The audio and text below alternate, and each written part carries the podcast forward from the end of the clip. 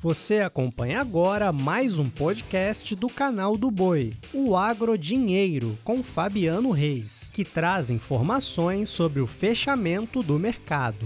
Olá, turma do podcast Agro Dinheiro. Começamos agora mais uma edição, edição desta quarta-feira, dia 6 de outubro. Que bom estar contigo para trazer as informações do fechamento do mercado. Olha, eu destaco hoje principalmente a relação da soja. Hoje, soja fechou com ligeira queda, devolvendo parte dos ganhos desta última terça-feira. A posição de novembro em Chicago fechou a 12 dólares 42 centes mais 2 o bushel, uma queda de 0,66% queda de 0,61% na posição de janeiro a 12 dólares 53 centes mais 2 o bushel. Março, 12 dólares 61 centes mais 6 com recuo de 0,61%. E a posição de maio a 12 dólares 71 centes mais 6 o bushel com queda de 0,59%. Olha, esta semana, nesta quinta-feira, teremos a apresentação do relatório de oferta e demanda do Departamento de Agricultura norte-americano. Além disso, o mercado também trabalha com as linhas que foram colocadas em relação ao mercado da soja internacional, em especial nos Estados Unidos, com os últimos números do relatório trimestral de estoques apresentados na quinta-feira da semana passada, último dia útil de setembro, com a posição no dia 1 de setembro, com estoques em quase 7 milhões de toneladas, bem acima daquilo que se esperava pelo mercado e pelo menos metade daquilo que se tinha de estoque em 1 de setembro de 2020. De qualquer maneira, o mercado havia lido isso, os investidores, como uma informação baixista. Além desse ponto, nós temos um bom desenvolvimento da safra norte-americana em relação à sua colheita, com números iniciais mostrando uma produtividade melhor do que aquela que se aguardava inicialmente. No Brasil, a semeadura da soja vai seguindo bem, com chuvas ocorrendo em parte das, dos estados produtores. Pensando em todos esses aspectos, nós conversamos agora com Matheus Pereira, da Pátria Agronegócios, meu amigo Matheus.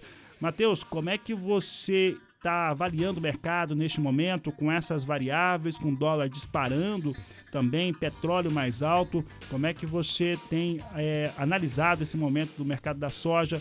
Boa tarde, seja bem-vindo. Boa tarde, meu amigo Fabiano. Ó, ah, realmente você já deu um escopo muito, muito preciso né, do que o mercado da soja é hoje em todo o planeta. Né? A gente tem um mercado sob fundamentos aí apáticos, né, que não justificam hoje qualquer tipo de inclinação de alta da soja internacional. A gente não está falando da soja interna aqui no país. Aqui no Brasil a gente tem influência do dólar, tem influência do prêmio, que são dois aí uh, componentes né, que continuam apontando para novas altas. Então, se a gente divide né, esse cenário da soja em reais por saca, otimista, soja em dólar por tonelada, baixista.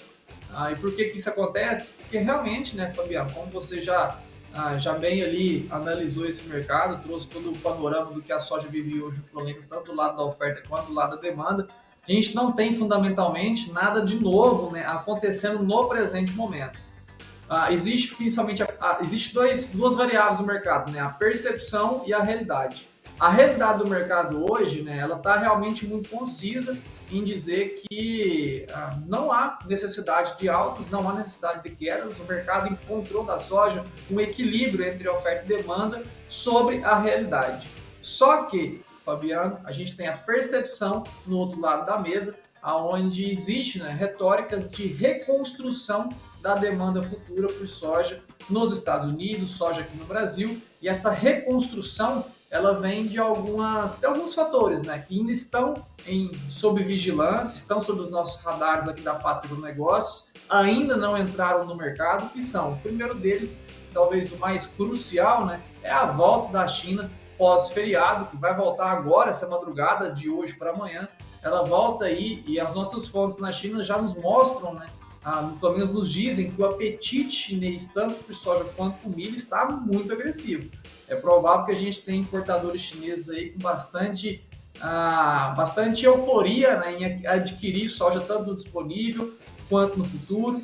Não só isso, a gente tem novamente o presidente norte-americano Joe Biden voltando atrás com aquele recolhimento dos mandatos de biocombustíveis, que acabou cortando um pouquinho a demanda tanto por soja para biodiesel quanto de etanol quanto de milho para etanol. E agora ele parece, né, tem dado indícios de que está voltando atrás nesses cortes e novamente criando políticas de reconstrução, de estímulos às energias renováveis em solo norte-americano, que vai voltar então a gerar percepção de, uma, de um aceleramento da demanda que hoje encontra-se estagnada e equilibrada com a oferta. Você falou desse, desse equilíbrio da oferta e demanda, é, Matheus, e nós ouvimos né, alguns comentários, principalmente no, nos Estados Unidos, em relação ao que se tem de oferta futura de soja no mundo. A oferta de soja melhorou, Matheus? Tem mais soja ou tem a perspectiva de ter mais soja disponível para um futuro próximo? Fabiano, isso é uma excelente pergunta. Ah, se a gente faz o um comparativo né, sobre anos comerciais, a gente já está vivendo um ano comercial 2021-22, né? Ano comercial que no mercado internacional começa no início de setembro e encerra ao final de agosto. Então, o ano comercial 2021 ele encerrou no dia 31 de agosto e passou agora para o ano 21-22, né? a safra 21-22, ao começo de setembro.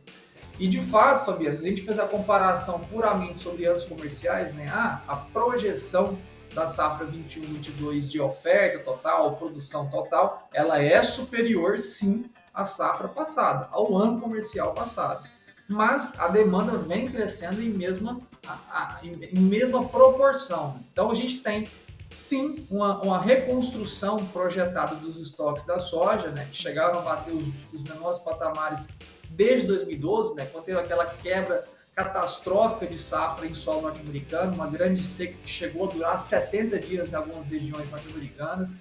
Desde 2012, então, a gente vive hoje o menor estoque norte-americano e mundial da soja, está em processo de reconstrução e essa reconstrução está vindo. Só que, muito cuidado, a gente ainda vive o mercado da soja mundial com estoques apertados a níveis globais que estão sim se reconstruindo em relação ao ano passado. Só que estão longe ainda de trazer um certo conforto que se era observado antes ah, de 2020, né? quando a gente tinha ainda uma, uma oferta grande, uma demanda ali ah, enfim, equiparada, só que um pouquinho menor do que a oferta, os estoques mundiais eram, eram grandes, né? eram realmente elevados, e esses estoques foram realmente deteriorados ao longo dos últimos 18, 24 meses, com a demanda extremamente acelerada, principalmente por parte dos asiáticos. Ok, Matheus, obrigado pela participação. Um grande abraço a você, um grande abraço a toda a equipe da Pátria Agronegócios. E um grande abraço a você também que acompanha o podcast Agrodinheiro. Desejo a todos um excelente, uma excelente final de tarde, um ótimo começo de noite. Nos vemos amanhã, quinta-feira, aqui no Agrodinheiro, seu podcast, e também, claro, no canal do Boi, no programa Agricultura BR. A todos um grande abraço e até amanhã. O Agrodinheiro pode ser acompanhado também na programação do canal do Boi e em nosso portal, o sba1.com. Até a próxima!